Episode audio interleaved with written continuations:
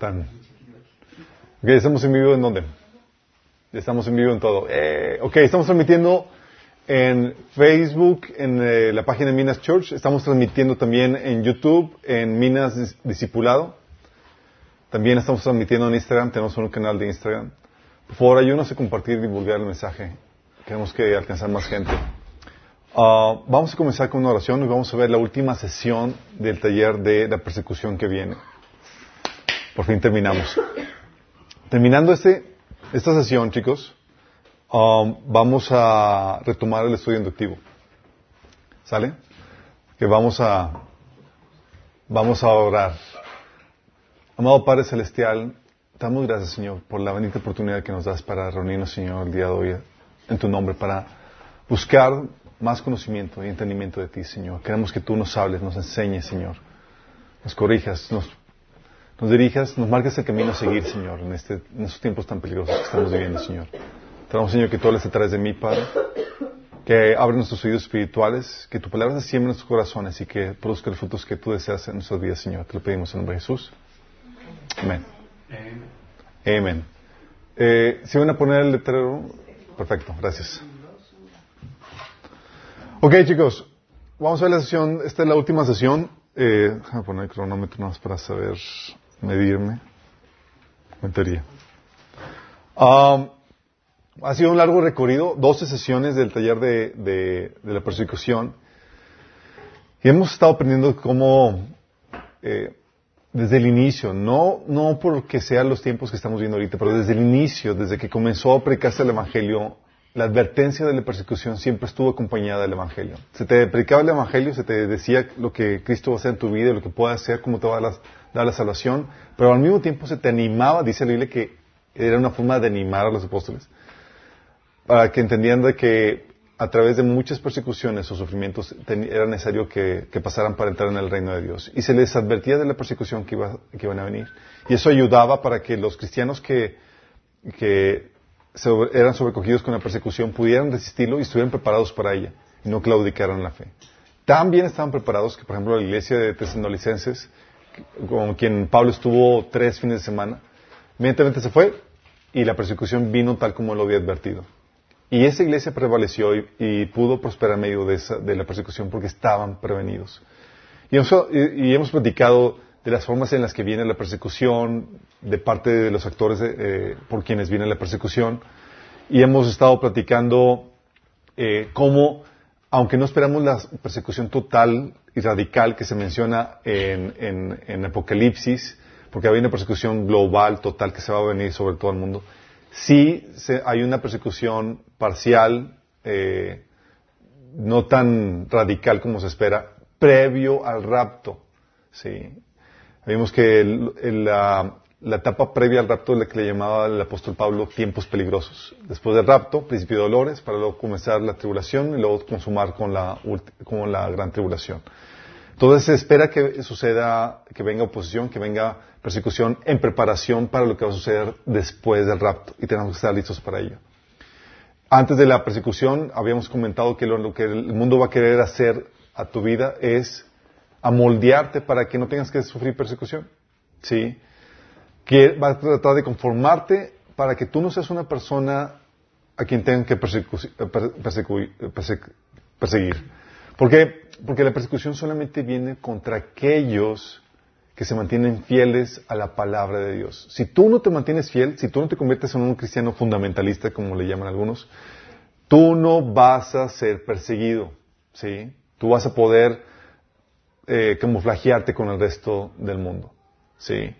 Entonces, la- si los cristianos que pasen esa primera etapa de, de la persecución soft o suave, que es ese tipo de presión cultural, van a pasar a la persecución dura, que es la persecución ya por, por eh, tener y practicar la fe cristiana. Y habíamos platicado que la persecución va a venir de forma indirecta. No van a armar leyes que digan vamos a levantar contra los cristianos, aunque pueda suceder.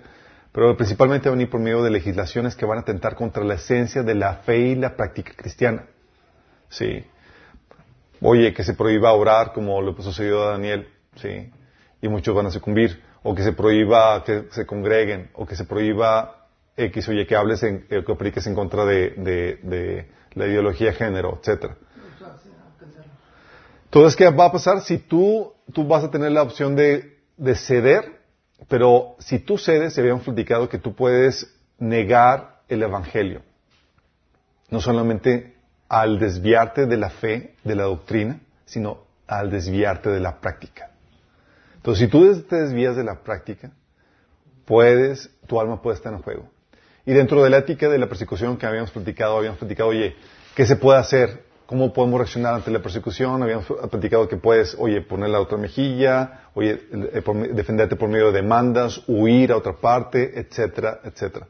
Sí, pero en medio de esa ética, habíamos platicado, oye, la posibilidad de, de, poder mentir para resguardar la vida eh, o la eh, o la propiedad de las personas cuando se, cuando corre peligro injustamente. No es como, oye, el SAT viene detrás de mí. No, pues no, se trata de, sino sea una situación injusta, así como sucedió durante el tiempo nazi que, oye, ocultaban a judíos. Oye, ¿ocultas judíos? No, y era para resguardar a las personas. Y, hay testimonios de cristianos que, que resguardaban a, judíos y hacían eso.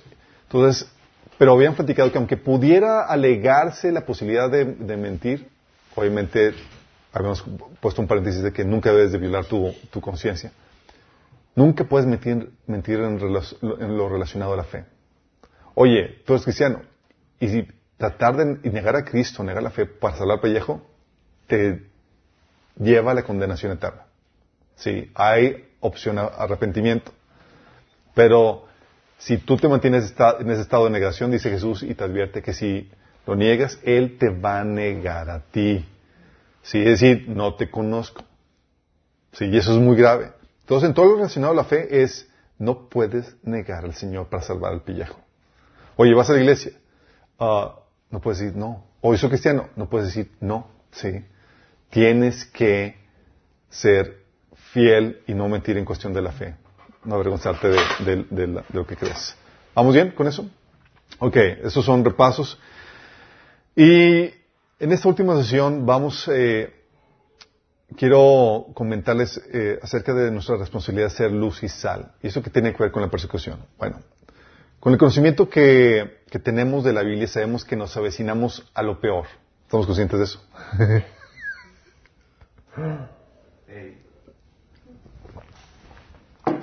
nos avecinamos a lo peor. De acuerdo al conocimiento de la Biblia, dice que la Biblia nos enseña que el cristianismo en los últimos tiempos va a estar, eh, va a seguirse descomponiendo, va a estar en muy malas condiciones los cristianos, se va a componer de, de gente no regenerada, que profesa la fe, pero no da fruto de arrepentimiento.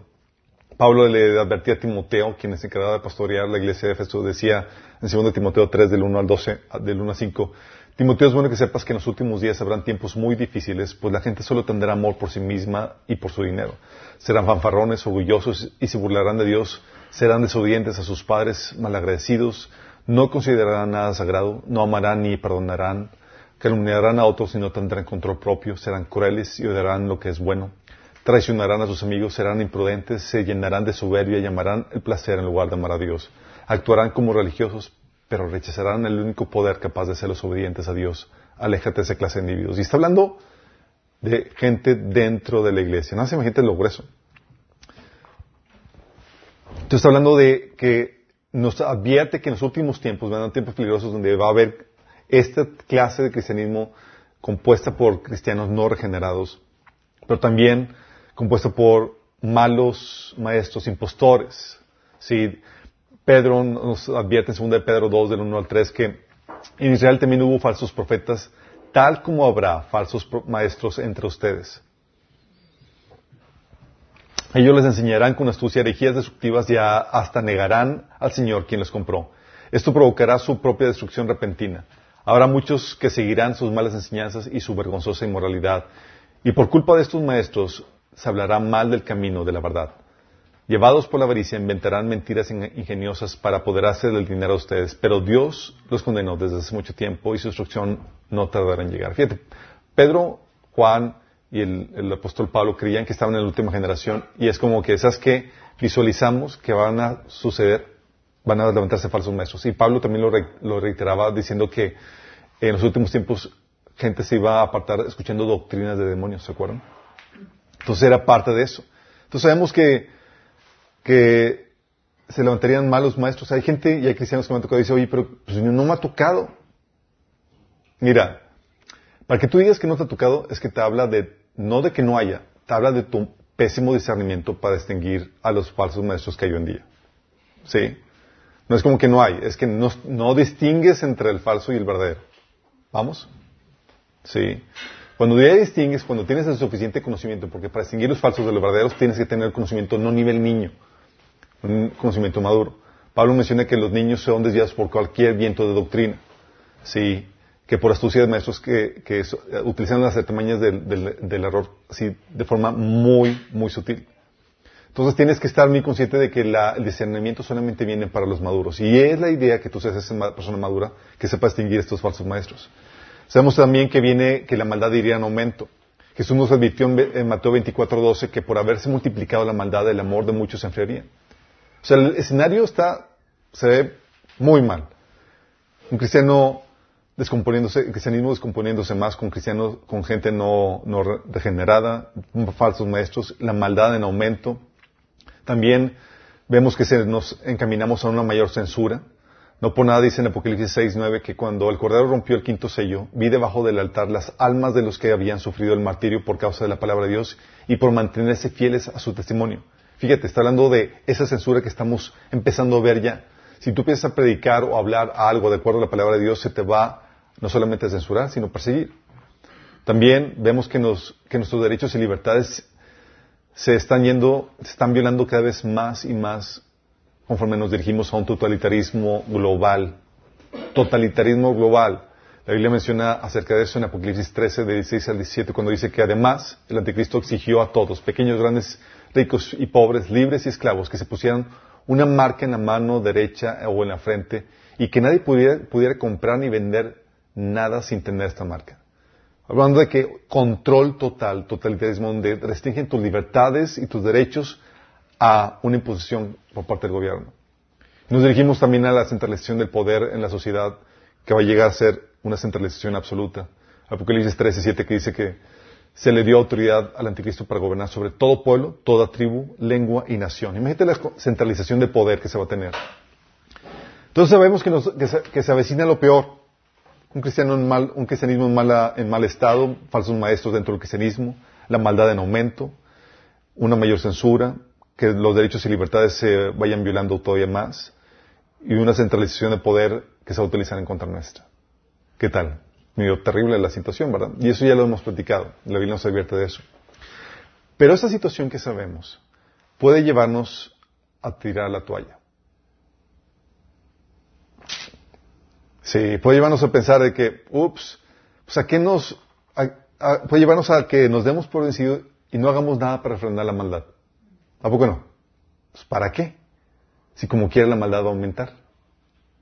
Pues, ¿Para qué me despeino? ¿Para qué sufro? ¿Para qué hago algo al respecto? ¿O no?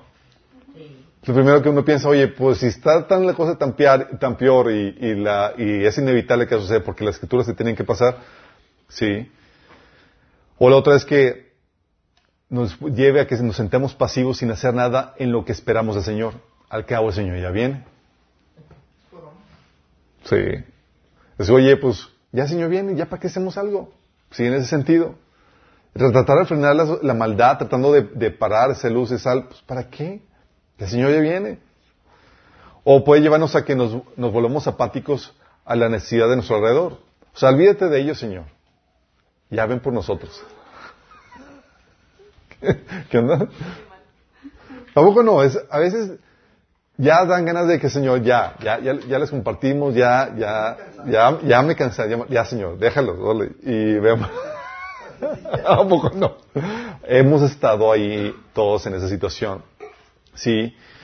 Y esta es la crítica a la que los que creemos en el rapto pretribulacional y en la venida premilenial nos hacen. Que a la gente que creemos en esto, en el que el Señor va a venir antes del milenio y antes de la tribulación, nos critican que nos falta el compromiso por influir en la cultura. Hay un grupo de cristianos como calvinistas y demás que creen que el milenio viene después, digo, Jesús viene después del milenio y que la iglesia tiene la responsabilidad de implementar, de cristianizar toda la sociedad y llevarla a un punto de, auge, de paz y de, y de prosperidad así impresionante. Sabemos que bíblicamente no es cierto.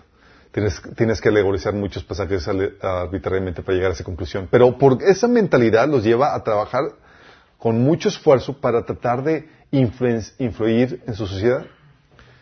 Pero mientras que los que creemos que no, pues las cosas se van a poner muy, se van a poner peor y el Señor solamente va a establecer su reino de forma así eh, impositiva por medio de, la guerra de Armagedón y, y, de Cristo viniendo a destruir el anticristo.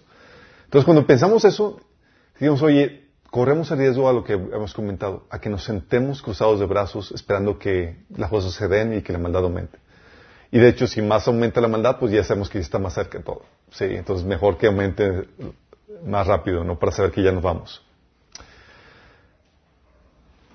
Si les ha pasado, está, esa tentación, ¿no? Pero se nos olvida que somos la luz y la sal. Y si la sal pierde su salinidad, no sirve de nada más que ser arrojada al piso. Dice Jesús en Mateo 5 del 3 al 16. Ustedes son la sal de la tierra. Déjame darte el contexto. Cuando la Biblia menciona que tú eres la sal, no está diciendo que, tú eres lo que le da sabor a los alimentos. No, no, no. Sí, porque puedes comer, oye, pues yo casi no le pongo sal a mis alimentos, pues como que no me sirve mucho la sal. No. La sal era lo que se utilizaba en lugar de refrigeración en los tiempos antiguos para mantener la carne y los alimentos en buen estado sin que se descompusieran, los, eh, eh, los salaban, ¿sí? Para que pudieran mantenerse por, por más tiempo. Entonces la sal tenía el efecto de conservar los alimentos, de, de, de retrasar el proceso de pudrición de los alimentos. No lo paraba, pero hacía lo mismo que ese refri. Si te fijas, ahí le comida en el refri como que se va a echar a perder, pero ¿qué hace? retrasa el proceso de pudrición. Ese era el efecto. Y Jesús estaba diciendo, tú eres la sal. Y cuando ellos escucharon que tú eres la sal, ellos estaban, entendían perfectamente, tú eres el factor que retrasa ese proceso de descomposición en la sociedad. Sí. Y dice, pero si la sal se vuelve insípida, ¿cómo recobrará su sabor? Ya no sirve para nada, sino para que la gente la deseche y la pisotee. ¿Sí te estás dando cuenta de la advertencia? O sea, te está diciendo, si no cumples la función de ser sal, no sirves para el reino. Qué heavy. Qué heavy. Dice, ustedes son la luz del mundo. Una ciudad en lo alto de una colina no puede esconderse, ni se esconde una lámpara para cubrirla con un cajón. Por el contrario, se pone en la repisa para que alumbre a todos los que están en la casa. Haga brillar su luz delante de todos, para que aquellos que puedan ver las buenas obras de ustedes alaben al Padre que está en el cielo. Fíjate, te está diciendo, esto es una luz. Y te está diciendo, la luz se pone en un lugar donde se pueda ver, no se esconde.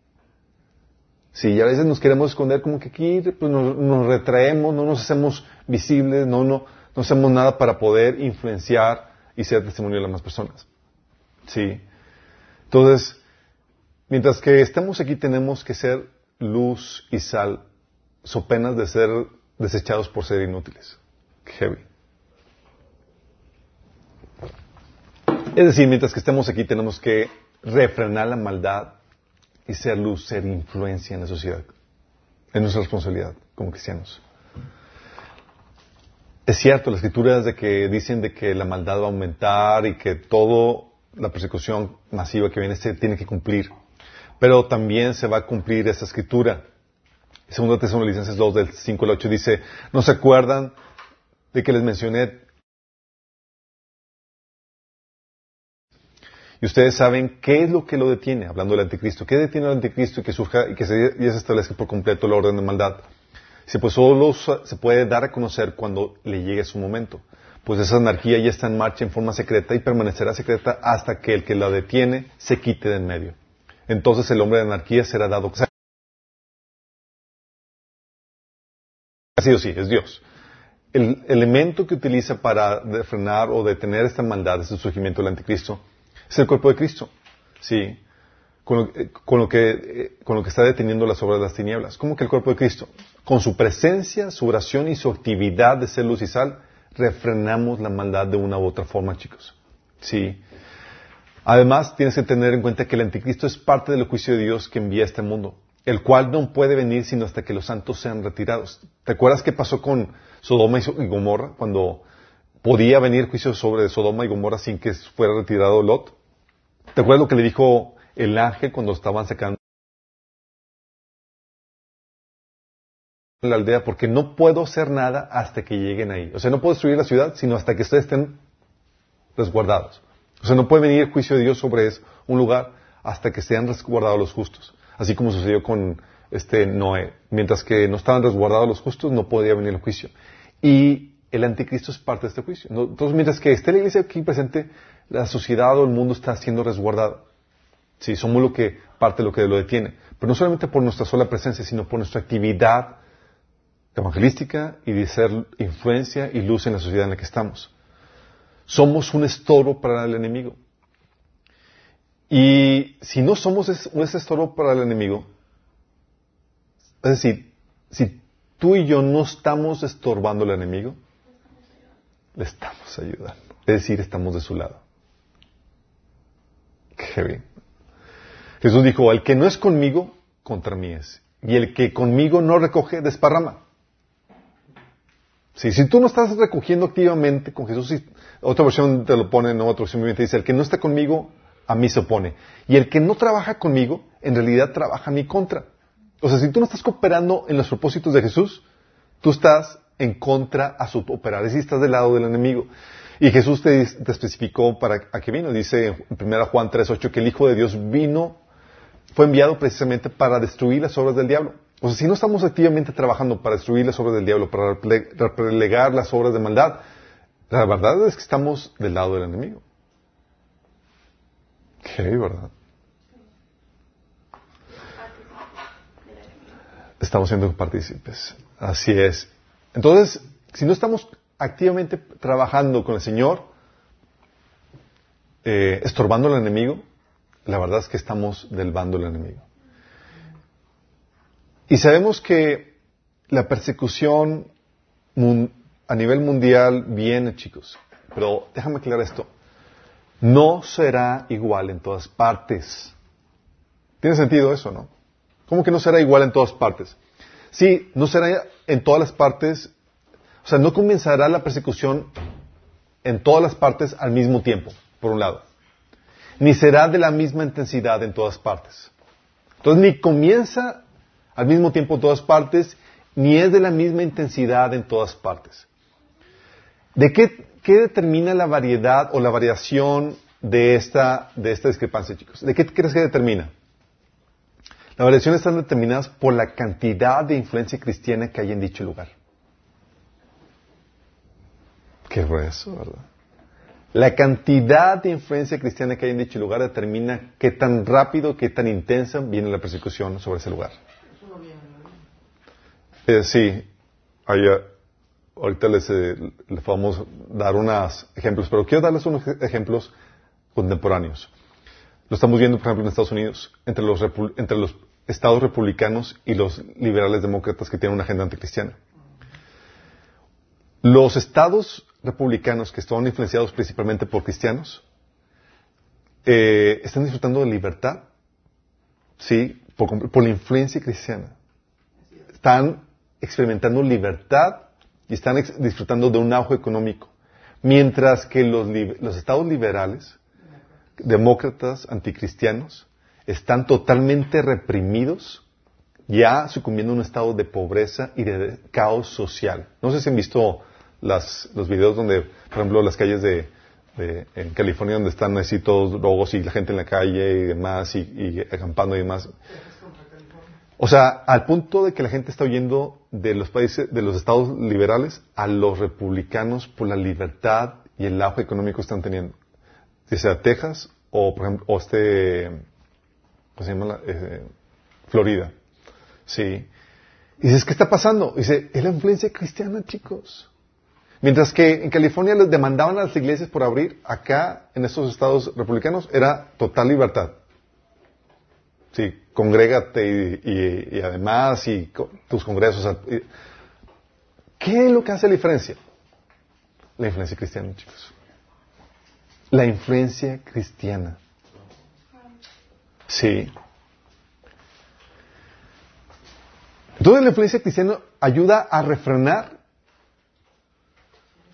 o a tardar el proceso de descomposición.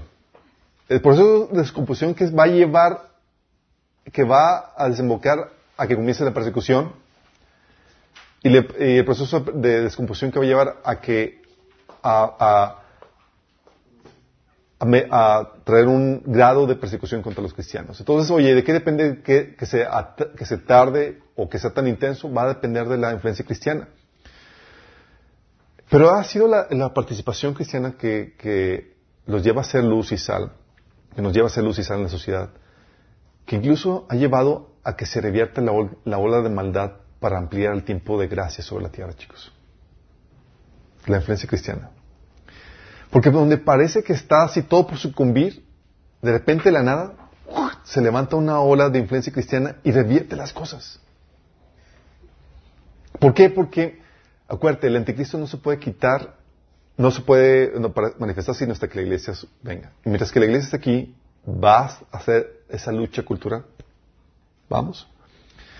Tú puedes ver eso porque en el tiempo de la, de la Biblia, Pablo, Juan, Pedro, por todo lo que veían el proceso de decadencia, que veían ya en el horizonte, veían que la persecución ya venía, y porque veían que, veían que el Señor ya venía, las cosas van a ponerse muy mal, le, advertía Pablo Timoteo.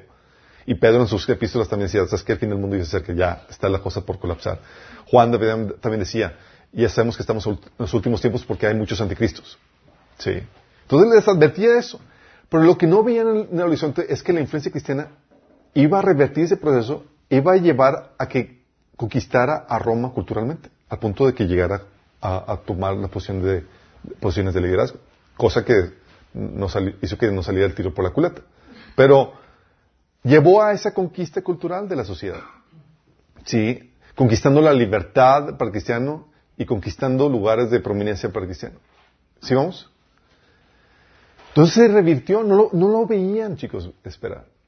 Cuando, estábamos, cuando estaba en Estados Unidos el, gobierno de, con Obama, hubo un avance de la maldad de una forma vertiginosa. Así impresionante. Nadie se esperaba que Trump ganara. Sí. Y sé que mucha gente le cae mal Trump, pero tenía una agenda cristiana al más no poder. Sí. Tenía una agenda cristiana que hizo que se revirtiera toda la agenda de Obama anticristiana que tenía. Era impresionante. Y fue como que, órale, o sea, de la nada fue como que un tiempo de respiro donde se amplió periodo de gracia y demás. Eh, se sale Trump del poder y es ahorita el primeros, el primer día de Biden, oye, revirtiendo lo de los baños, eh, la prohibición de, que los niños entraran al baño de las niñas y demás, todo lo que había, toda la agenda LGTB que, que había revertido Trump fue se desató por completo y con más furia y demás. Sí. Ah, entonces, ¿qué, es lo que vemos? Que hay, mientras estamos aquí, hay ese, tipo de reverses. Entonces no podemos decir como que, no, pues ya va a colapsar todo. No sabemos si nuestra actividad de ser luz y sal vaya a revertir las cosas. A veces decimos, no, ya va a colapsar eso. Y de repente, whoops, sale un episodio así como el Trump, ups, sale un episodio así como en, la iglesia primitiva que de repente se convirtió Constantino y se senador. sí. Y no te lo esperabas. ¿Sí me explico? Sé que para algunos es como que no, ya, ya vámonos. ya vámonos. Que no se revienta nada, Señor. Pero debes entender que sí es inevitable. La profecía se va, a, se va, a, cumplir, la persecución a nivel mundial se va a desatar y demás, pero tienes que entender que esa influencia cristiana que dejemos en la sociedad, que pueda revertir, pueda aplazar o pueda disminuir el grado de persecución que viene sobre un lugar, es la que va a heredar a los que se quedan en la tribulación. Sí. Va a heredar a lo que queda en la tribulación. Pues ahí donde el cristianismo se trabajó, se trabajó, eh, trabajó, donde trabajó más, ahí en esos lugares, va a hallar el mayor número de conversos después del rapto, chicos. ¿Me explico? Oye, ahí donde hubo más influencia cristiana, ahí donde los cristianos tuvieron más, más participación, ahí, después del rapto, es donde va a haber más conversos, porque hubo más testimonio cristiano. Mientras estaban. Mientras estaban. Sí. Ahí va a haber, habrá un mayor número de personas que sabrán qué y cómo responder ante la partida de la iglesia. Versus el lugar donde, pues, aquí pues ni figuraban. ¿Me explico? Ya, Tiene sentido, ¿no? Tiene- claro. Sí. Por eso la, la necesidad de, no solamente por, por aplazar el periodo de persecución, no solamente para disminuir el periodo de persecución, no solamente para eh, buscando revertir la persecución, sino por la herencia espiritual que vamos a dejar a los que se quedan. Es, oye, tal vez sí vamos de, de, de- de pique y vamos malas cosas, pero sabes que vamos a dejar el camino listo. Vamos a pasar la estafeta a los que se quedan. El kit. El kit. Y a costa de ser ridiculizado. A costa de ser ridiculizado y toda la cosa. Sí. Porque, chicos, hoy es el tiempo para hacer luz y sal. Hoy. Jesús le decía, mientras sea de día, tenemos que llevar a cabo la obra del que me envió. Viene la noche cuando nadie puede trabajar, chicos. Y debes entender esto, que después del rapto, ya no será tiempo de ser luz y sal para hacer un cambio social. Ya no.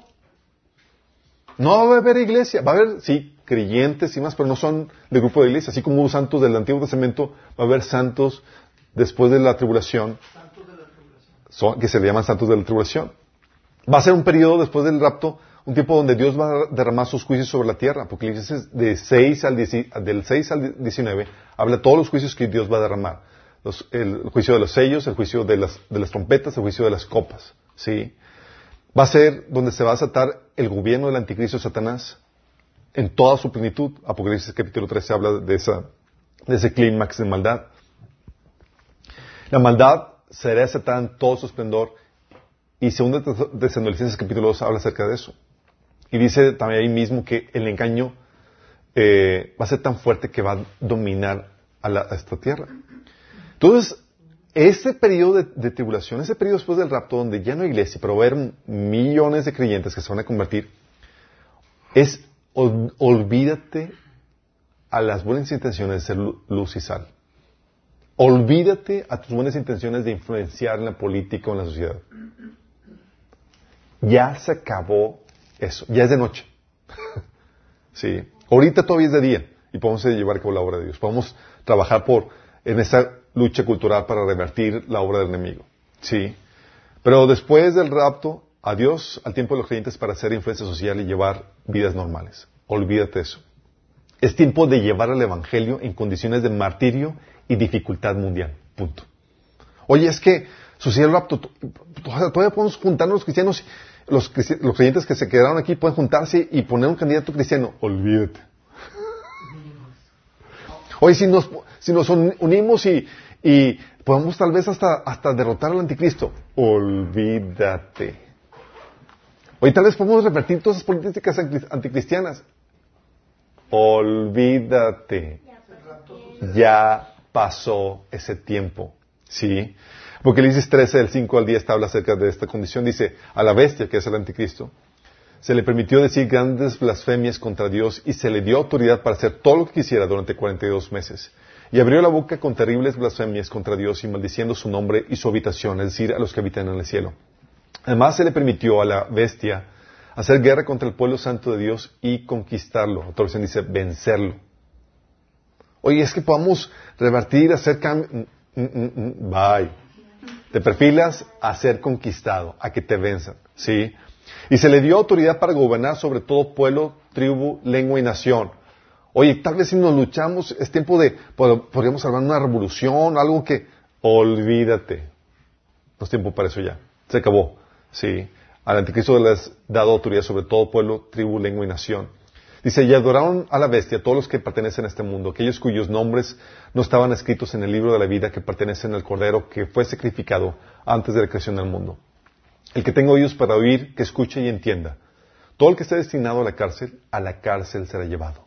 Todo el que esté destinado a morir a espada, morirá a filo de espada. Eso significa que el pueblo de Dios tiene que soportar la persecución con paciencia y permanecer fiel. Es decir, sucede el rapto, olvídate del tiempo para ser luz y sal. Lo único que se te va a permitir es compartir el Evangelio en tiempos de crisis mundial y de terrible persecución. Y ya, y morir. Sí, es lo que se te permite. Ahorita todavía no estamos en eso, chicos. Ahorita es el tiempo de ser luz y sal. Entonces, mientras que parte de esto, nosotros decimos, oye, en vez de, de, de, prepararte de que sí, la persecución viene y tenemos que prepararnos, en vez de, que te sientes y te replanes de como que, no, pues bueno, hay que esperar a que venga, que venga algo más. No, no, no, es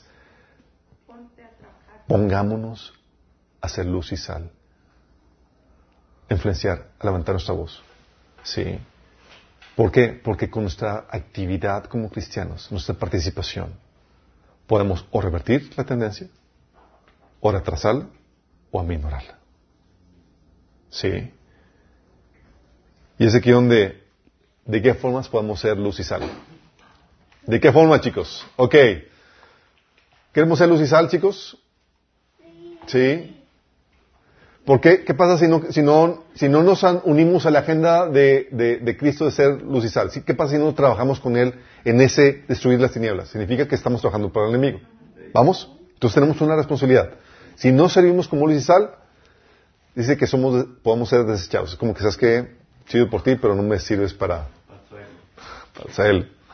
¿Vamos? Formas en que eh, podemos ser luz y sal. Una, predicando la palabra de Dios abiertamente, sin censura, sin maquillarla, temas relevantes y aún controversiales. Déjame decirte, la palabra de Dios se ha predicado a lo largo de, esta era cristiana, pero no siempre produce el efecto debido porque se empieza a maquillar, se empieza a minorar, se empieza a diluir para quitarle lo ofensivo. ¿Sí? Si tú le quitas a la palabra de Dios lo ofensivo, si la maquillas, ¿qué va a pasar? No va a ser luz y no va a ser sal. Fíjate, en Jeremías capítulo 23 te pone la diferencia entre los profetas que, eh, que maquillaban el mensaje y los que contrastaban ese, mensaje de, esos falsos profetas contra lo que realmente es la palabra de Dios. Dice en ese pasaje de Jeremías 23 del 14 al 29, pero ahora veo que los profetas de Jerusalén son aún peores, cometen adulterio y les encanta la deshonestidad, alientan a los que hacen lo malo para que ninguno se arrepiente de sus pecados. Estos profetas son tan perversos como la gente de Sodoma y Gomorra, fíjate lo que está hablando, sí. Son los mensajeros de Dios, los profetas, chicos, sí. Esto dice el Señor de los ejércitos celestiales a su pueblo. No escuchen a estos profetas cuando ellos les profeticen llenándolos de esperanzas y vanas, de esperanzas vanas. Todo lo que dicen son puros inventos. No hablan de parte del Señor. Siguen, siguen diciendo a los que desprecian mi palabra, no se preocupen. El Señor dice que ustedes tendrán paz.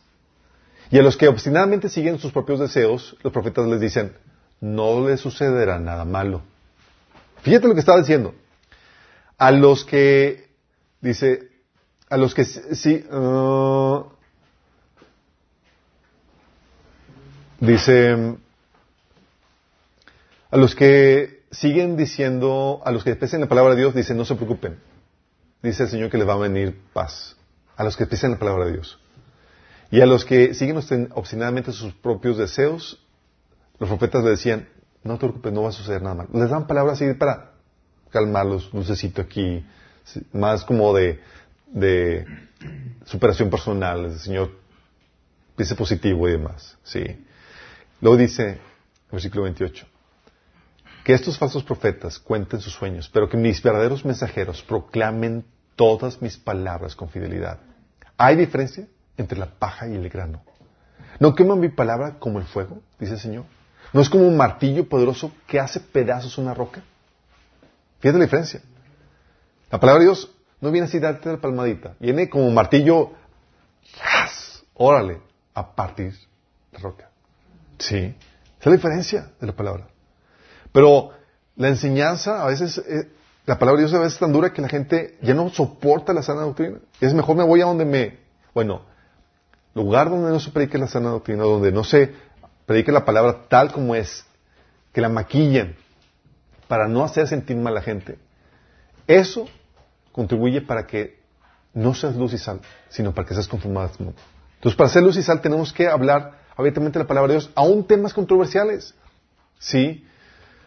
Oye, es que en mi iglesia no hablan del, del- del aborto, porque pues es un tema espinoso y no queremos, o no hablan de política, o no hablan de... Pues entonces, ¿qué criterio, qué discernimiento vamos a obtener de la palabra para esos temas que son los que están ahorita en auge? ¿Sí? Si no se hablan de la iglesia, ¿dónde? Y si no tienes la información de la palabra de Dios, ¿cómo vas a poder tener una mente bíblica para poder saber qué hacer en la sociedad, en esos, en en esos, en esos rubros? ¿Sí explico? Entonces, ¿qué pasa? El avance de las tinieblas se acelera gracias a las iglesias que no, que no predican la palabra tal como es, sino que la maquillan para que no duela o para que no sea políticamente correcto o para incómoda. Eso sí puede atraer a multitudes, pero no sirve para frenar la maldad. No sirve para hacer luz y sal. ¿Vamos? Entonces, primer punto. Predicar la palabra abiertamente, tal como es. Sí. ¿Dura palabra es esta? Así es como viene. A nosotros nos toca ser fieles al mensaje. Sí. Oye, pero como Jeremías, Señor, pero me van a ver mal. Me van a levantar contra mí. Tenemos que ser fieles al mensaje. ¿Sí me explico? Oye, es que se, va, se van a ofender. Nuestra, nuestra prioridad es ser fiel a la palabra por encima de la reputación de la gente o el sentimiento de la gente.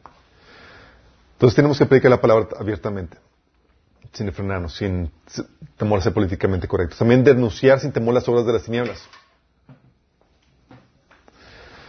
Efesios 5.11 dice, no tengan nada que ver con las obras infructuosas de la oscuridad, sino más bien denúncielas. Oye, ves que la maldad está aumentando, ves que hay cosas prácticas que están mal y demás, y si tú te quedas callado, tú no eres ese contrapeso a esa maldad. De hecho, dicen que, que, en Alemania, cuando se levantó Hitler y demás, que la mayoría de cristianos, la mayoría de la gente, había una, una mayoría que estaba en contra de él, pero que no surtió efecto esa mayoría, porque guardaba silencio, porque no denunciaba, porque no era la mayoría silenciosa. Y la mayoría silenciosa viene a ser un cero a la izquierda. No denuncia, no habla, no levanta la voz, no, pro- o sea, sí, nosotros tenemos que denunciar. Lucas 3 del 19 al 20 dice, también Juan criticó públicamente a Herodes Antipas. Fíjate que galles. A veces nos temblamos cuando vamos a criticar a alguien que es algún miembro o algo. Aquí, vamos a irnos directo a la cabeza. Órale, Herodes Antipas, el gobernador de Galilea, por haberse casado con Herod- Herodías, la esposa de su hermano, y por muchas otras injusticias que había cometido. Así que Herodes metió a Juan en la cárcel agregando a sus muchos pecados uno más. Recuerdo cuando a veces en Facebook, pues bueno, ahí daba algunos comentarios acerca de varios actos indecentes e inmorales que cometían los, que estaban haciendo los gobernantes. Y quienes se me abalanzaban, eh, se venían en contra mía, no eran la gente del mundo, eran los cristianos. Así como te atreves a hablar en contra de la autoridad y demás. No, estamos anunciando tal cual como bien, como la Biblia nos enseña. Estamos llamándolos a que, denunciando la maldad lo que están haciendo incorrectamente. Sí. Pese a quien le pese, no estamos haciendo nada en contra de. Aun cuando eh, haya líderes cristianos que están involucrados en- en- en- con esas personas. Juan 7, 7 Jesús nos decía, el mundo no tiene motivos para aborrece- aborrecerlos. A mí, sin embargo, me aborrece porque yo testifico que sus obras son malas. O sea, se convertía Jesús en un recordatorio para el mundo de que, hey, lo que está haciendo está mal. Y tú y yo tenemos que hacer ese recordatorio al mundo. ¿Por qué? Porque si se le olvida al mundo, el mundo puede llegar a creer que está bien. Y nosotros somos la voz del conciencia. Les llega a repercutir como que, ah, pues, a lo mejor está, a lo mejor está correcto lo que me comentaron estos hermanos cristianos. A lo mejor sí, sí está bien. Sí. Y tu influencia puede refrenar a la gente. Haces, puedes ver esta influencia en cosas muy triviales, pero que puedes ver que afecta tu, tu influencia. Recuerdo en la, prepa y demás, pues sabían que era cristiano y era activamente compartiendo la palabra y demás. O sea, al punto, llega un punto donde los chavos con los que me juntaba, cuando yo estaba con ellos, no hablaban de maldiciones. Entonces, ah, su mecha. Sí, por la, porque se sentían mal conmigo. Esa es la intención, chicos. Que podamos ser esa conciencia de la sociedad. Lucas 6, 6, 26 dice, ay de ustedes cuando todos los elogien, dense cuenta que los antepasados de esta gente trataron así a los falsos profetas. Y la gente va a tender a elogiarlo cuando te hace sentir cómodo. Cuando no hace su conciencia. Cuando no, eres, no operas como su conciencia. Entonces tienes que denunciar sin temor las obras de las tinieblas para hacer luz y sal. Y eso obviamente va a cocinar que el mundo te odie. Pero la única forma para hacer luz y sal, para frenar la, maldad. La otra es enseñando los derechos y libertades que Dios nos ha dado. Si no se enseñan los derechos y libertades que Dios nos ha dado, no se podrá hacer frente a los avances totalitaristas de los que se están, de, de la gente que está en el poder, chicos. No vamos a poder ser ese contrapeso en la sociedad sino al contrario, vamos a terminar en nuestra ignorancia ayudando a la gente que está quitando, que está extirpando a la gente de sus derechos y libertades. Como ya hemos comentado, pastores contribuyendo a políticas totalitarias porque no saben y no conocen la, la, la palabra en cuanto a esto. Sí mencionan lo que dice Romanos 13 del 1 al 2. Sométese toda persona a las autoridades superiores porque no hay autoridad sino de parte de Dios y las que hay por Dios han sido establecidas, de modo que quien se opone a la autoridad a lo establecido por Dios resiste. Y los que resisten acarrean y con, condenación por sí mismo. Y muchos enseñan este versículo, pero lo enseñan transmitiendo una, enseñando una ciega sumisión a la autoridad. Y, hemos, y algo que hemos eh, eh, enseñado esta vez es que el, eh, un pasaje se debe interpretar a la luz de todo el contexto bíblico. No puede ser como Satanás de, tírate porque la Biblia dice que eh, si eh, los ángeles te, pescarán si tu eh, pie tropieza con piedra. Y dice, ah, pues si viene en la Biblia, pero Jesús dice, pero a otro pasaje, sí, Satanás le citó un salmo y Jesús le citó Deuteronomio. Dice, no te enteras del Señor tu Dios. Y otros pasajes nos enseñan que hay, eh, cu cuando es legítimo desobedecer del 18 al 20 te da un ejemplo donde dice, los llamaron a los apóstoles y les ordenaron terminantemente que dejen de hablar y enseñar acerca del nombre de Jesús. Y eran los líderes políticos de Israel los que les prohibieron a, a, los apóstoles hablar acerca de Jesús. Pero Pedro y Juan le explicaron, ¿es justo delante de Dios obedecerlos a ustedes en vez de obedecerlo a Él? Juzguen ustedes mismos.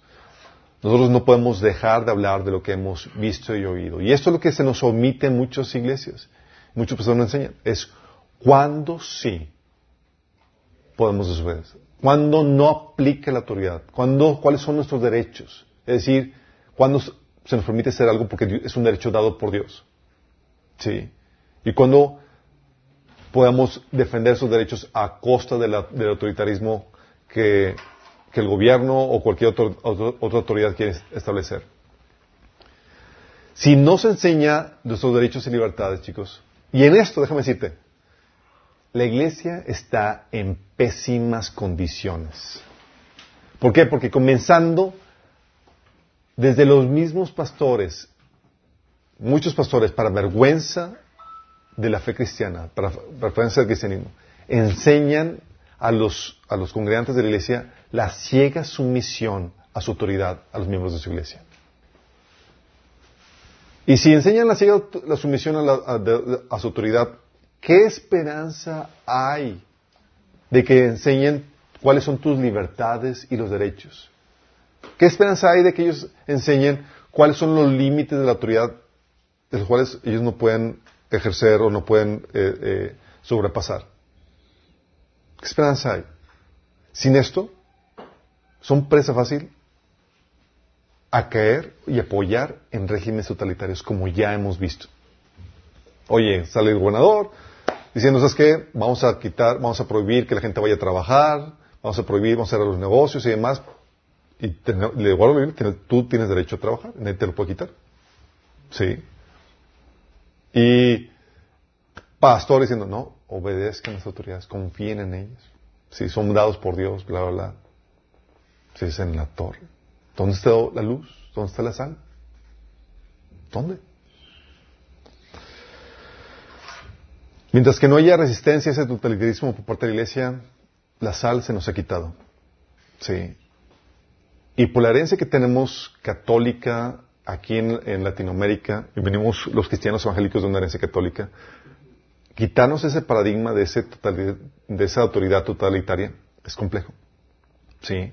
No venimos de esos países protestantes donde so- tienen la herencia cultural de esos cristianos que resistieron regímenes totalitarios y establecieron gobiernos con los límites de poder porque discernieron correctamente lo que la Biblia enseña acerca de la política. Sí.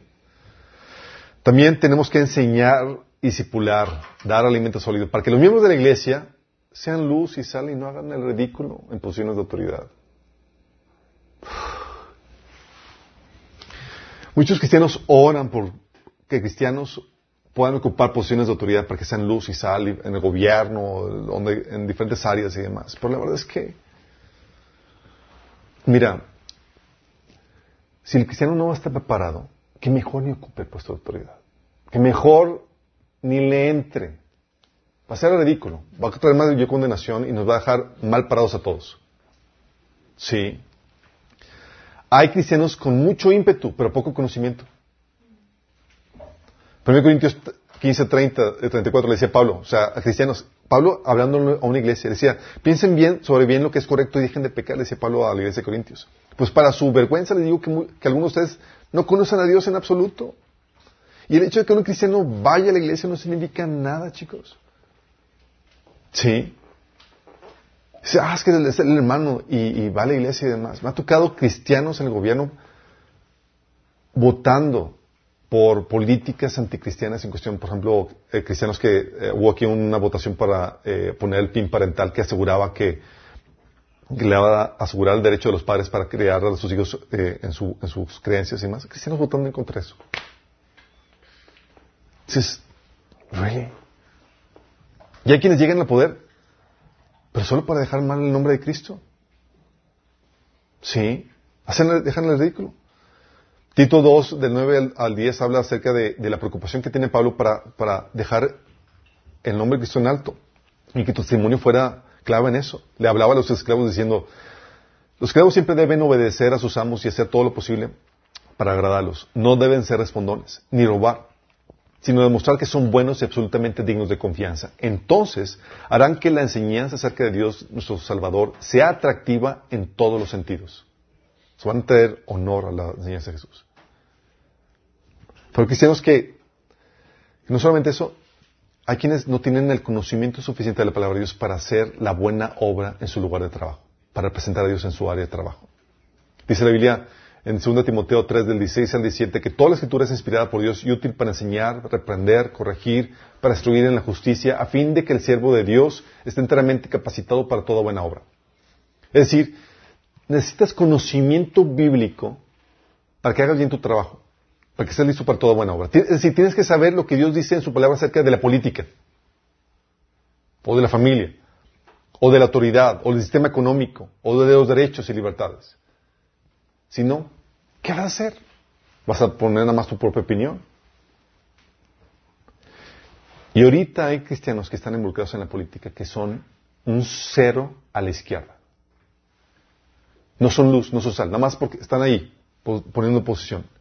No hacen nada porque no saben, no tienen conocimiento bíblico para saber qué hacer, cómo influenciar, qué políticas apoyar y cuáles no. Cristianos, hay cristianos que se involucran en la política que son de mentalidad socialista, chicos. Y quieren embonar. Sí, de, mentalidad socialista. Hay, hay pastores que, que en sus en propuestas de leyes, a ver, les, es algo que, le, que les había platicado anteriormente. Pastor proponiendo que el gobierno eh, legisle el que no haya pastores que no tengan, que, que no, que no tengan eh, la universidad terminada. O sea, todos los que no, no tuvieron la, la universidad, quítalos del, del, del pastoreo. Dices, "Really, te vas a- o sea, vas a meter al gobierno a regular el orden privado. Pero así estamos con eso. Y uno dices, no, mis chavos, o sea, ni te metas en la política. O sea, hacen más los, los paganos por nuestras libertades que, que, que tú como cristiano. ¿Sí? ¿Sí me explico? Tienes que tener un conocimiento. Por eso los talleres que hemos visto de taller de política y religión, donde vemos cuál es la, la perspectiva bíblica acerca de lo que Dios dice acerca del gobierno, talleres acerca de la autoridad, etcétera. Y en estos te da una perspectiva bíblica clara que te ayuda, te da un, un- eh, una dirección a cómo proceder en esas áreas. Pero los cristianos que solamente se alimentan de leche, que van a la iglesia, no tienen los recursos necesarios para ser luz y sal. Los buenos cristianos que pueden ser luz y sal, chicos, es que se avientan libros de política cristiana, de filosofía cristiana que hablan acerca de esos temas y libros.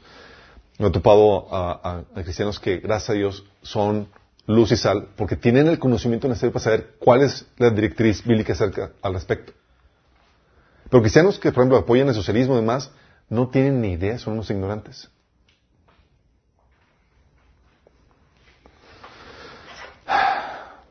¿Vamos bien, chicos? Entonces, oye, tenemos que enseñar, tenemos que estipular, dar alimento sólido, para que no hagan lo ridículo, para que sepan cómo operar en eso. Sí. Porque el alimento de leche no va a ser suficiente para que puedan ser luz y sal. Te van a comer en esos niveles.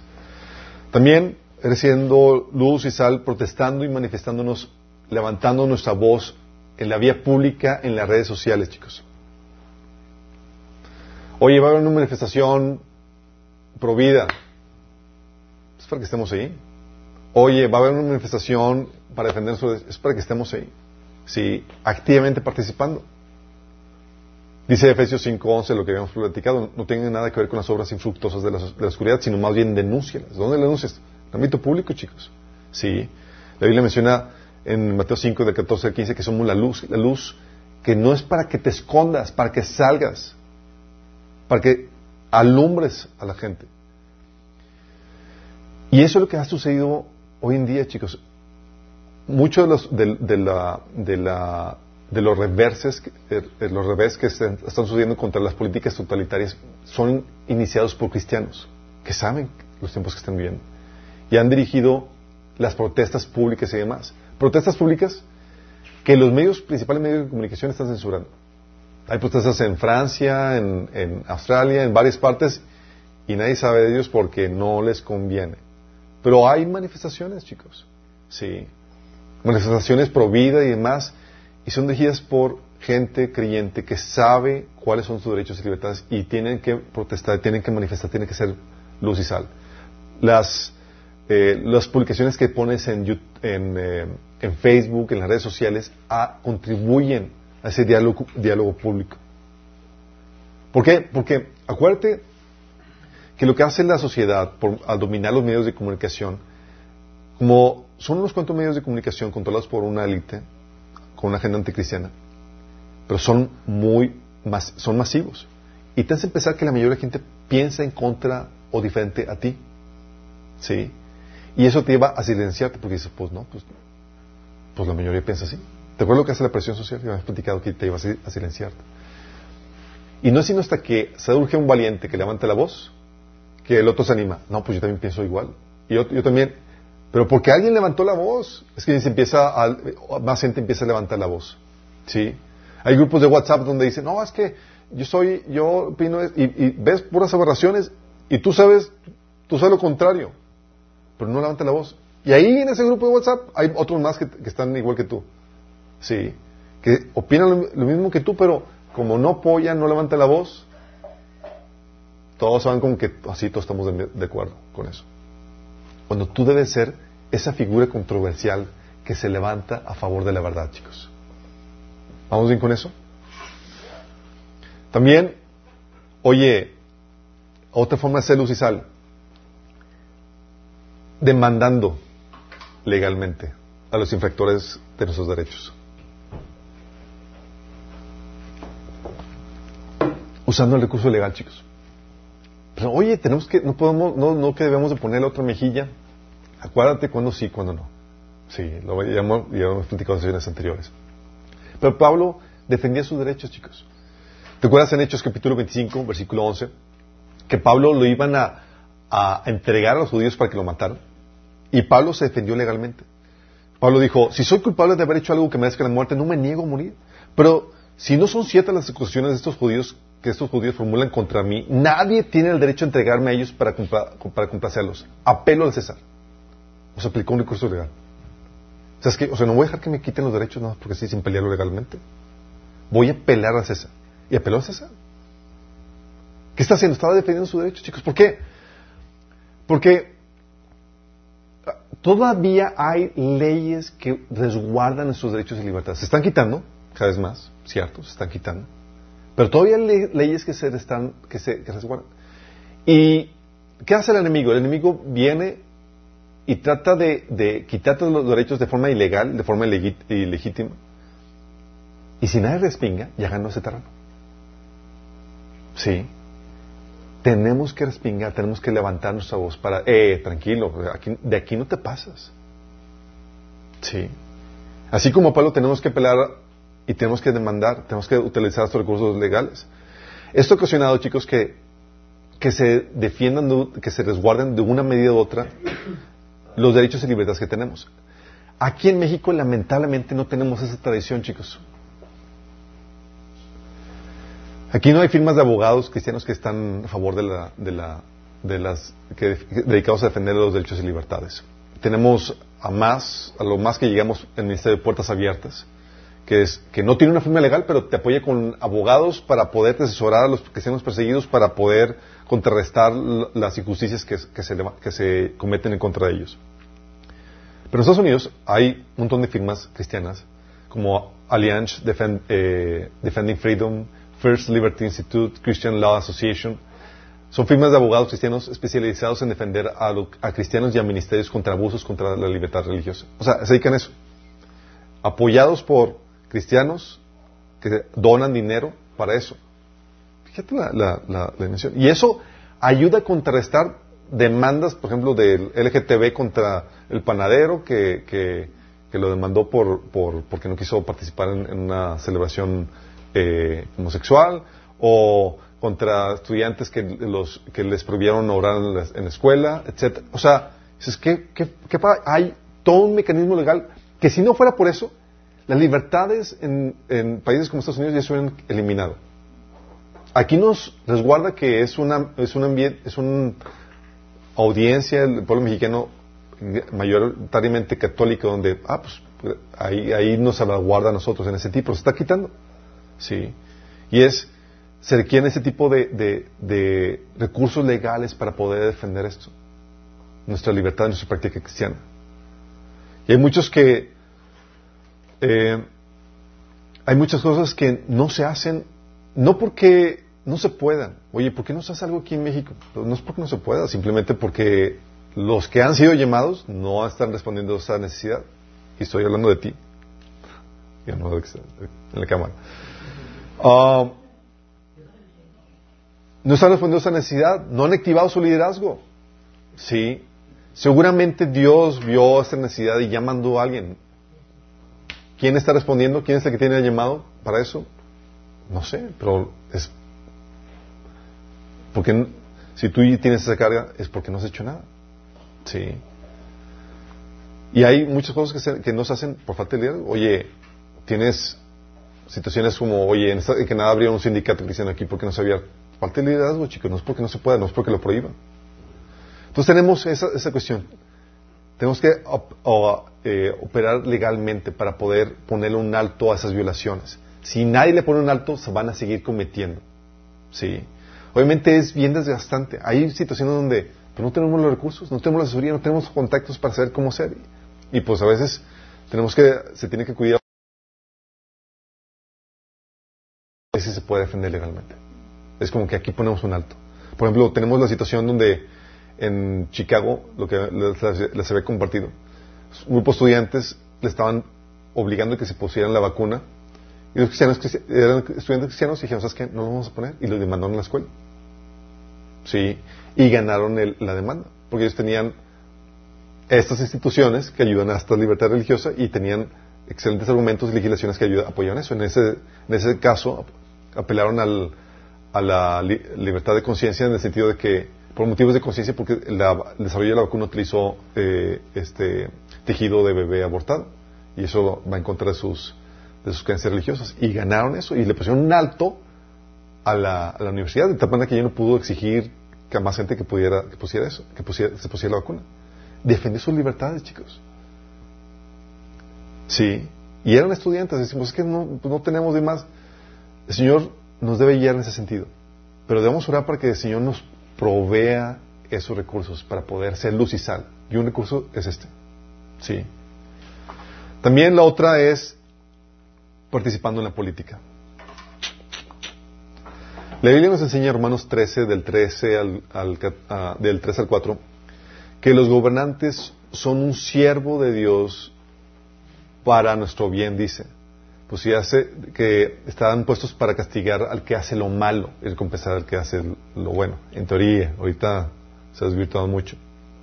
Entonces son un servidor de Dios. Eso le llaman ministros públicos. Y la participación a lo largo de la Biblia hombres de Dios.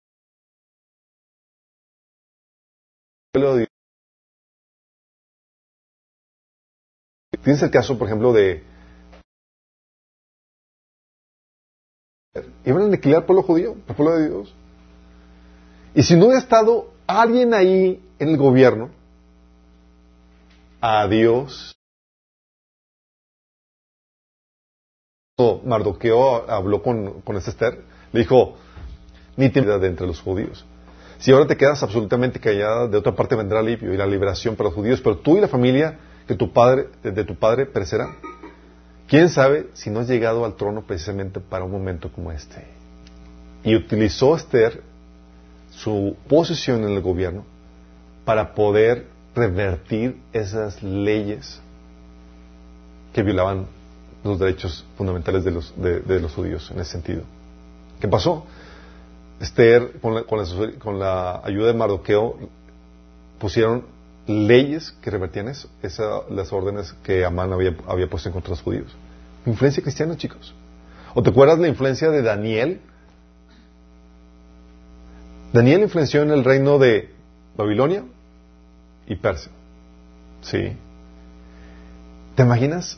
Daniel llegó a ser la mano derecha de Nabucodonosor, chicos, y también el reino de Persia, punto que lo estaban, lo estaban poniendo por encima de, de, de, de toda, eh, de cualquier otro gobernante eh, ahí en, esos imperios.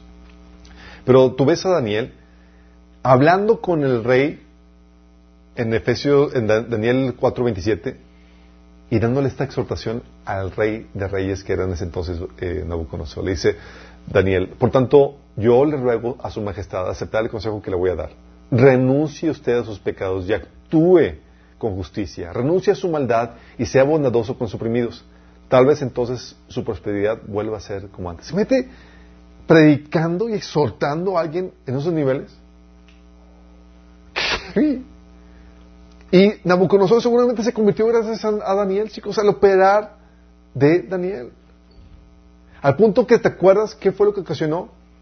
Él, Nabucodonosor, mandó ordenar que toda lengua, tribu y nación adoraran al Rey de Reyes, a Dios, gracias a la influencia de los, de, de, del pueblo de Dios ahí en el gobierno. ¿Te imaginas? Gracias a ellos, a la influencia de ellos. Entonces sí hay una participación política que se puede tener, que puede tener, que puede convertirse en ser luz y sal. Obviamente, como ya hemos comentado, esto implica conocer con profundidad lo que dice la Biblia acerca de la política. Pues por ignorancia, cristianos pueden terminar apoyando ideologías bonitas, pero destructivas que se contraponen a la palabra de Dios. O sea, hace socialismo, comunismo y demás, que dicen, no, es que tenemos que ayudar a los pobres y demás, y no saben cuál es la normativa que Dios estableció para ayudar a los pobres, cuál es la normativa que Dios estableció para la política y demás, y se dejan llevar por ese tipo de ideologías que se contraponen a la palabra de Dios. O sea, se requiere un conocimiento. Y si no tienes ese conocimiento, como te digo, sí puedes participar en la política y demás, pero seguramente no vas a poder ser ese contrapeso. No vas a poder ser esa luz, esa sal. Por último, estrechando lazos con otras iglesias y ministerios para hacer un solo frente. Esto es importante, chicos, porque sí, es el más difícil. Porque la estrategia del enemigo es divide y vencerás. La estrategia. Oye, si el grupo opositor a lo que el enemigo quiere hacer está dividido, ¿tú crees que le va a poder hacer frente? Es como que, pues no. Dividido le resta fuerza, le resta poder y termina siendo una no un enemigo contra, contra Satanás. Pablo reprendía a la iglesia de Corintios que estaba teniendo ese tipo de visiones. Dijo, les suplico hermanos en el nombre de nuestro Señor Jesucristo que vivan en armonía y que no haya divisiones entre ustedes, sino que se mantengan unidos en un mismo pensar y en un mismo propósito. Digo esto, hermanos, porque algunos de ustedes, algunos de la familia de Chloe me han informado que hay rivalidades entre ustedes. Me refiero a que algunos dicen, yo sigo Pablo, otros afirman, yo Apolos, otro, yo Cefas, y otro, yo Cristo. ¿Cómo? ¿Está Cristo dividido? ¿Acaso Pablo fue crucificado por ustedes? ¿O es que fueron bautizados en el nombre de Pablo? De la, la reprensión. ¿Por qué, chicos? Porque la división le resta poder al pueblo de Dios. 1 Corintios 12, del 20 al 22 dice, pero ahora son muchos los miembros, pero el cuerpo es uno solo. Ni el ojo puede decir a la mano, no te necesito, ni tampoco la cabeza a los pies, no tengo necesidad de vosotros. Antes bien, los miembros del cuerpo que parecen más débiles son los más necesarios. Y es aquí una cuestión grave, chicos, porque nos necesitamos mutuamente. No hay una iglesia completamente autosuficiente. Llega conmigo un hermano y me dice, no, es que quiero ir congregarme con ustedes y demás, y porque, y pero, pero nada más quiero, voy a, a buscar solamente tus enseñanzas porque no es bueno que, que esté uno picando aquí y allá. Yo le digo, no tenemos el monopolio del reino. No hay una iglesia que tenga el monopolio del reino de Dios. Sí. Aquí recibes una parte, pero Dios ha arrojado información de su sabiduría y otros ministerios que se requieren para el crecimiento del cuerpo de Cristo en otras iglesias y en otros ministerios. Y necesitas exponerte a ellos. Lo que necesitas también es discernirlos. Sí. Es decir, nos sabemos dependientes unos de los otros. Pero sin embargo, hay ministerios que dicen, ¿sabes qué? Aquí, solamente aquí, y no te juntes con nadie más. Y eso propicia la división del cuerpo de Cristo. Como si fuéramos completamente autosuficientes. Sí. Aquí tú puedes ver, por ejemplo, que aún en las reuniones utilizamos música de otros ministerios y demás, porque somos dependientes. Sí. Sí, tenemos nuestra aportación al cuerpo de Cristo, pero gracias a Dios, no lo tenemos todo. Sí. Nos sabemos como un, miembro en el cuerpo, no todo el cuerpo. Como dice Pablo, ni el ojo puede decirle a la mano, no te necesito. Ni tampoco la cabeza a los pies, no tengo necesidad de vosotros. ¿Sí? Sino que todos somos dependientes unos de otros. Y ese guion de, como si no se integran y no se unen,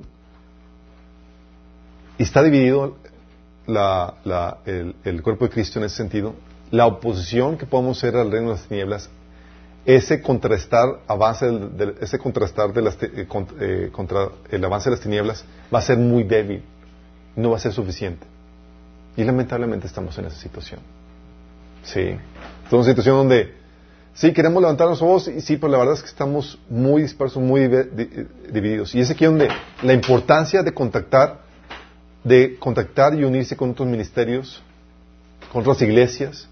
Por eso eh, tengo una eh, la mamá de, de Esteban siempre me jalaba los orejas oye, tienes que ir a la, a la Alianza de Pastores.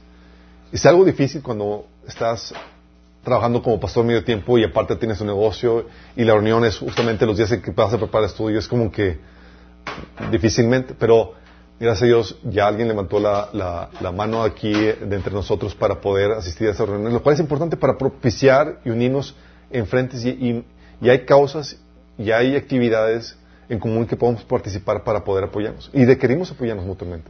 Oye, en tiempo de persecución requieres a- haber estrechado lazos con otros pastores para apoyarnos mutuamente en- eh, con otras iglesias. Sí. Entonces, tienes que apoyarte y, y relacionarte con otras iglesias. Eh, puedes contactar incluso a ministerios, a otros ministerios con los cuales también estrechar lazos. Particularmente ministerios dedicados, abocados a la, a la, eh, a la persecución, como el Ministerio de Puertas Abiertas. Porque con la experiencia que ellos tienen, ellos pueden dar a las iglesias estrategias prácticas para poder preparar las iglesias para las iglesias de un lugar para enfrentar lo que viene. Y este taller es parte de esto, ¿sí? Entonces, el estrechar lazos, el relacionamiento con, con nuestras iglesias, indispensable, ¿sí? Para hacer luz y sal, para poder unirnos en una sola causa. ¿En una duda, chicos? ¿Tenemos una idea? ¿Cómo andamos con nuestra actividad para hacer luz y sal? Si, si evalúas a la participación de la iglesia en general, estamos haciendo el oso en este sentido. Sí, ahora entiendes por qué, pues por qué la, descomposición social está eh, y la maldad está aumentando de una forma vertiginosa. Entonces, así, la estrategia para la persecución siempre está abocada a dos partes. Por un lado, a preparar a iglesias e individuos a enfrentar la persecución lo mejor posible. Que las iglesias en la persecución sobrevivan y se multipliquen. Que los individuos ante la persecución puedan sobrevivir y mantenerse firmes en la fe. Que no nieguen a Cristo, que salven su alma. Entonces, tenemos que preparar ese frente. Oye, ¿viene la persecución? Sí, prepara la iglesia. Tiene que estar, tener la configuración para poder sobrevivir a esa persecución y hay que preparar a los individuos. Sí, a que no ya desarrollen su madurez y puedan mantenerse, pararse por sí mismos espiritualmente. Pero también, por otro lado, no solamente tenemos que prepararnos a preparar a, a las iglesias y a los individuos para enfrentar esa persecución que viene, tenemos que también trabajar para retrasar esa persecución lo más posible. ¿Cómo? Siendo luz y sal. Ya vimos cómo somos luz y sal. Pero tenemos que trabajar en estos dos frentes. No solamente es, ok, pues nos preparamos para el gomazo y ya me entrené para recibir el trancazo y, y listo. No, no, no es. Sí, te preparas espiritualmente y demás y preparas a la iglesia, pero también, oye, mientras que estemos aquí, voy a ser luz y voy a ser sal en la sociedad. Mientras que estemos aquí, vamos a un, vamos a ser un estorbo a la agenda del enemigo. Mientras estamos aquí, vamos a ser un cadillo en- en- eh, contra Satanás, ¿sí? Hostigosos, así, vamos a levantar nuestra voz y más. Y gracias a esa participación, se han repartido políticas que el, que el enemigo ha querido establecer, chicos. ¿Han escuchado el ministerio Levante la Voz? Está en Facebook y demás. Oye, que lanzan una, que quieren una propuesta de ley para quitar eh, derechos a los padres sobre sus hijos, o una propuesta de ley para, para eh, anticristiana y demás. Ellos distribuyen la información y, y cristianos empiezan a distribuirla y demás y empiezan a protestar virtualmente en, la- en- en las redes y demás, al punto que se hace tal ruido de eso que se revierte la política. Que los legisladores paran porque sabes que se está hablando mucho algo en eso. Porque muchas políticas anticristianas se tratan de pasar inapercibidamente, sin que nadie haga ruido, ni nadie opine, ni nadie diga nada, y no se cometen los medios de comunicación. Pero ellos están vigilando qué se está viendo para anunciarlo y para que se haga protesta pública, protesta virtual para parar eso. Y se ha logrado, chicos. Si no fuera por ministerios como eso, como esos, ya estaríamos ahorita, no sé con cuántos derechos menos, con cuántas libertades menos. Pero gracias a que se han puesto en la, en la brecha para defender eso, nuestros derechos y libertades, podemos todavía gozar de esa libertad que tenemos, aún por un tiempo más. ¿Sí? Y esa es la intención, que seamos ese estorbo a la, a la agenda del enemigo. Sí, la maldad va a aumentar, sabemos que se va a cumplir todo lo que viene, pero mientras que esté la iglesia aquí, como dice la Biblia, detenemos a la manifestación total del anticristo. al punto de que la iglesia tiene que ser quitada para que el anticristo pueda operar con libertad. ¿Por qué? Porque estamos tan, estamos siendo tan fuertes, luz y sal, que el enemigo no puede operar mientras estemos aquí. Y esa es la intención. Sí, por eso, oye, involúcrate en la participación pública, levanta tu voz. Hay un eh, hermano que está en la política que hizo un partido local que se llama Creemos, se llama Carlos Leal. Oye, date de alta, que participa, involúcrate. Está activamente defendiendo una postura cristiana en, dentro de la política, que defiende nuestros derechos y libertades. Y está tratando de ser una, eh, un contrapeso al avance de las tinieblas de- a través del gobierno, chicos. Entonces, hay ya personas que están tomando iniciativa, únete a lo que hay ahí, ¿sí? Para que podamos juntos ser esa luz y sal. No solamente te quedas esperando que venga la persecución sin hacer nada. Sí, prepárate espiritualmente, sabemos que va a llegar, pero que seamos esa gente que es luz y sal. ¿Oramos? Amado Padre Celestial, gracias bendito Padre, porque tú nos llevas no tomar una actitud pasiva, Señor, sino activa, Padre.